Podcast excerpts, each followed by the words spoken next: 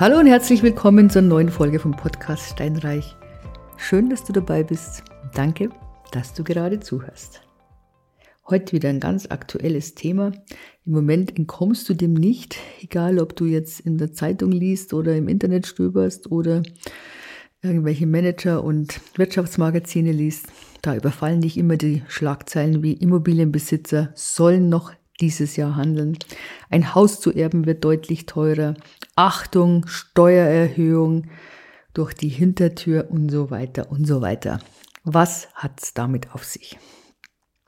Jetzt war gerade am 14. Oktober die erste Lesung vom Jahressteuergesetz, das am 1.1.23 in Kraft treten sollte. Da waren unter anderem ging es um die neue steuerliche Behandlung von PV-Anlagen und so weiter und eben auch dass die Immobilien, die vererbt oder verschenkt oder übertragen werden, dass deren Bewertung neu aufgestellt wird.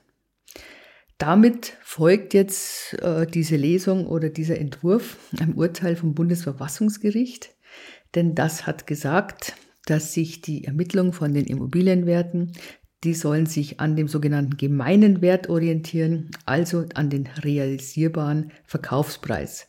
Und das wurde eben moniert vom Bundesverfassungsgericht, denn bis jetzt war es so, dass diese ähm, steuerlichen Immobilienwerte sich aus den fortgeschriebenen Einheitswerten aus dem Jahr 1930 und fortfolgende ähm, wurde das eben ermittelt.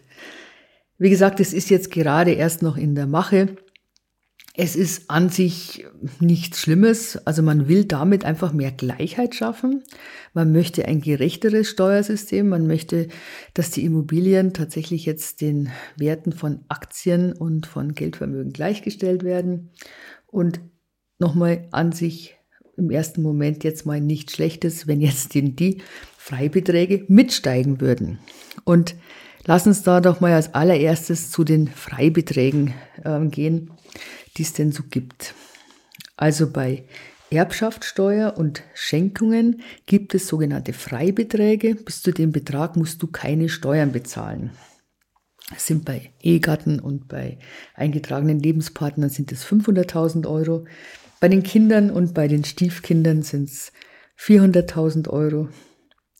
Dann haben wir die Enkel, die haben einen Freibetrag von 200.000 Euro, falls allerdings die Eltern der Enkel, also sprich die Kinder schon gestorben sind, dann haben die auch 400.000 Euro. Bei den Eltern und Großeltern von einem Verstorbenen, da reduziert sich schon drastisch auf 100.000 Euro. Und alle übrigen Erben, also es ist egal, ob das jetzt dein Cousin ist, der Nachbar, der Postbote oder der Onkel, da gibt es nur noch einen Freibetrag von 20.000 Euro. Angesichts der enormen Wertsteigerung der Immobilien in den letzten Jahren muss man natürlich diesen Freibetrag mittlerweile sehr kritisch sehen. Gerade jetzt in den Hochpreiszonen wie im Oberland, in München, in Frankfurt, in Berlin. Da kann es locker sein, dass ein kleines Reihenhäuschen, sage ich mal, ein bescheidenes Reihenhäuschen den Freibetrag bei Weitem übertrifft. Eigentlich müsste da der Gesetzgeber nachziehen, aber der hat verständlicherweise keine Lust dazu. Wird wahrscheinlich noch Jahrzehnte dauern, bis sowas mal tatsächlich passiert. Dann hast du diesen Freibetrag von jedem Elternpaar, ja, von jedem Elternteil, ja, Mutter und Vater oder Vater, Vater, Mutter, Mutter, wie auch immer. Und dieser Freibetrag, der kann alle zehn Jahre ausgeschöpft werden. Von neun. Und der reduziert sich auch Jahr für Jahr. Das sprich, wenn du ein größeres Vermögen hast, dann kannst du das einfach in Teilen abgeben, was absolut vernünftig ist, weil ich meine, man muss ja dem Staat jetzt auch nichts hinterherwerfen. Also das ist überhaupt kein Problem. Außerdem ist es gerade bei Immobilien noch so geregelt, wenn jetzt der Ehepartner, sagen wir mal, du hast ein Haus, das kostet eineinhalb Millionen, dann stirbt deine Frau, du erbst, dann kannst du, wenn du selbst drin wohnen bleibst, zu deinen Lebzeiten vollkommen steuerfrei drin wohnen. Das gilt dann, also du musst mindestens zehn Jahre drin wohnen bleiben, so muss ich sagen. Danach musst du es versteuern.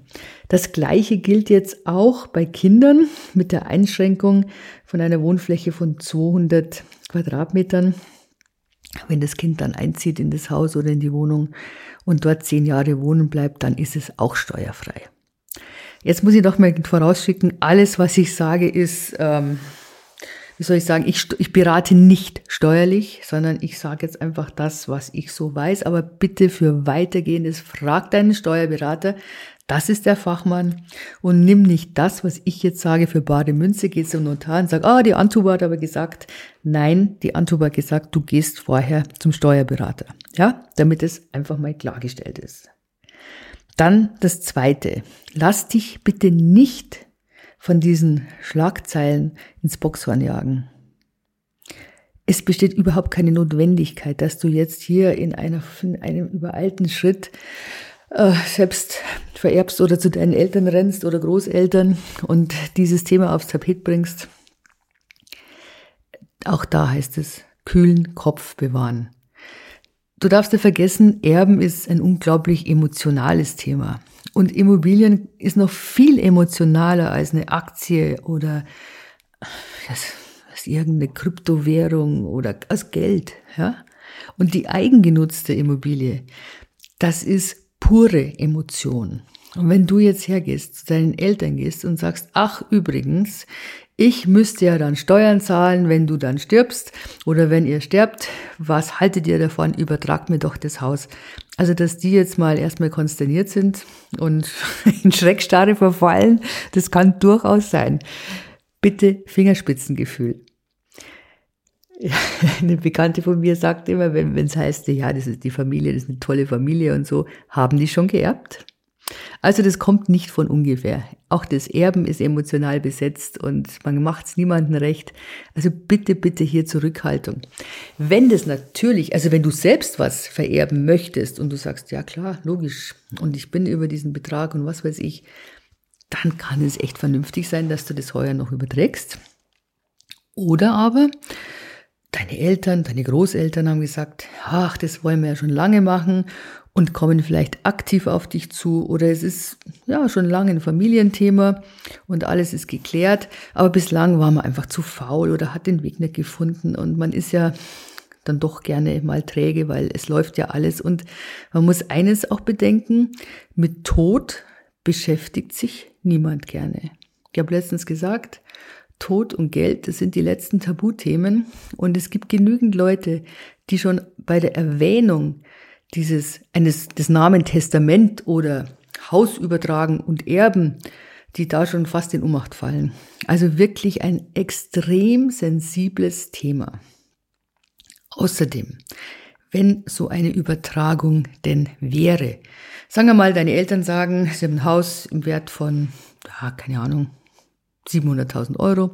Sie würden dir das gerne übertragen. Wir machen es jetzt noch zu den alten Sachen. Da kommen wir gleich drauf auf diese Bewertungsparameter. Die werden sich wahrscheinlich ein Niesbrauchrecht eintragen lassen im Grundbuch. Und das ist auch vernünftig, denn die, die verzichten jetzt auf was, wo sie vielleicht ein Leben lang abbezahlt haben. Auf ein Haus, in dem sie seit 40 Jahren drin wohnen. Oder 50. Da kennen sie jede Schraube, jedes Eck. Die haben sich den Schrank, den Einbauschrank vom Mund weggespart. Und jetzt sollen sie es dir übertragen. Einfach so. Vielleicht dir und deinen Geschwistern. Dann darfst du nicht vergessen, manchmal ist es so, dass die Angst haben, ja, dir übertragen sie es ja gerne, aber wenn du es noch nicht verheiratet bist, festen Partner hast, was ist denn dann, wenn ein Partner kommt und den mögen wir nicht? Oder der Partner ist da und ähm, dir passiert was und dann erbt er das. Das möchte ich nicht. Also das ist wirklich ein Thema. Bitte mit Fingerspitzengefühl, mit dem Steuerberater, mit dem Fingerspitzengefühl.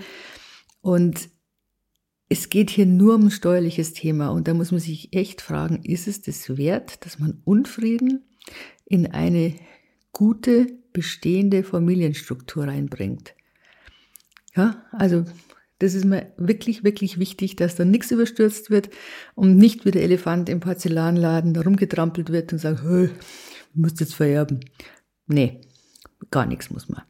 So, Jetzt einfach mal zu den Änderungen. Was ändert sich denn? Warum haben alle Angst? Also auch da muss ich sagen, viel zu heiß gekocht, als es jetzt gegessen wird. Es ändern sich ein paar Parameter. Das heißt jetzt, früher ging es quasi nach dem Gesetz von 1930, diesen Einheitswert, klar, dass der obsolet ist und dass der mit den ganz normalen ähm, Werten jetzt nichts mehr zu tun hat. Aber jetzt gibt's eben die Immobilienwert oder die, ja, die Immobilienwertermittlungsverordnung, an die soll sich das eben orientieren. Sprich, du hast ein Parameter, die Gesamtnutzungsdauer. Das ist die Dauer, sagt das Finanzamt, der Staat. Jedes Haus hat eine Gesamtnutzungsdauer von 80 Jahren. Und danach ist es praktisch weg. Das ist eine willkürliche Zahl, es kann, kann mehr oder weniger sein, selbstverständlich. Vorher war es so, da gab es eine Range und es wurde gesetzlich vorgeschrieben oder was vorgeschrieben, man hat immer 70 Jahre angenommen. Das ist aber noch nicht das, was jetzt so gravierende Auswirkungen hat. Gravierendere Auswirkungen haben die Änderungen des Liegenschaftszinssatzes. Ja, was ist das jetzt schon wieder? Gut, den brauchen wir für eine Bewertungsart. Gibt ja drei Sachwertverfahren, Ertragswertverfahren, Vergleichswertverfahren und das brauchen wir für das Ertragswertverfahren. Und man, auch wenn es paradox klingt, einfach mal ganz kurz runtergebrochen, je höher der Liegenschaftszins, desto niedriger der Wert. Umgekehrt natürlich genauso. Also ein Liegenschaftszins von 5%, da wird das Haus weniger wert, hat er 3%, ist das Haus mehr wert. Und bislang war es so, dass bei den ähm, Kommunen, bei denen es eben keinen Liegenschaftszins vom Gutachterausschuss gab, dass da einfach ein gesetzlich ähm, festgelegter, also nur für steuerliche Zwecke festgelegter Liegenschaftszins in Höhe von 5,5 Prozent angenommen wurde. Das ist natürlich fein, hat dann teilweise dazu sogar dazu geführt, dass man eigentlich gar nichts verdient hat. Ja? Das, das Ganze ist ein bisschen komplizierter, aber ich weiß es nicht, ob es jetzt für einen Podcast so, so geeignet ist, dass ich das hier so ähm, sage. Ähm, jetzt ist dieser pauschale Liegenschaftszins von 5,5 Prozent runtergerechnet worden auf 3,5. Hat es jetzt seit überall Auswirkungen? Nein. Bei den meisten gibt es Gutachterausschüsse, die sowieso die Liegenschaftszinssätze festlegen. Wenn du jetzt zum Beispiel in Bayern, jetzt hier bei uns, wenn du dann sagst, okay, ich möchte da ein Haus übertragen, eine Wohnung übertragen, dann hat der Notar, der macht dann ähm, diese Wertermittlung auch und gibt einen Wert an und der stützt sich natürlich auf die ganzen Zahlen und Daten vom Gutachterausschuss, also vom hiesigen Gutachterausschuss. Und bis jetzt war es immer noch so, wenn du gedacht hast, Moment mal, das ist zu hoch der Preis, dann hole ich mir eben einen Gutachter, ich nehme einen Sachverständigen, der soll nochmal drüber gehen. In der Regel, wenn es gut begründet ist, und das begründen die Gutachter gut, keine Bange, dann nimmt der Notar auch genau diesen Wert. Also das empfiehlt sich sowieso immer, dass man sich da so eine Wertermittlung äh, machen lässt von einem Sachverständigen. Du musst da jetzt keinen öffentlich bestellten und vereidigten Sachverständigen haben. Es reicht in der Regel, wenn du dir einen zertifizierten Sachverständigen holst und du gibst es dann dem Notar und der schaut sich's an und wenn es schlüssig ist und wenn es in Ordnung ist, dann wird dieser Wert auch hergenommen. Es gab zum Beispiel in Berlin, da ist erst im Jahr 19 zum ersten Mal seit zehn Jahren vom Gutachterausschuss ein Liegenschaftszins festgesetzt worden und ist von 5,5 runter, ich glaube, auf, ja, auf 3,5, soweit ich weiß.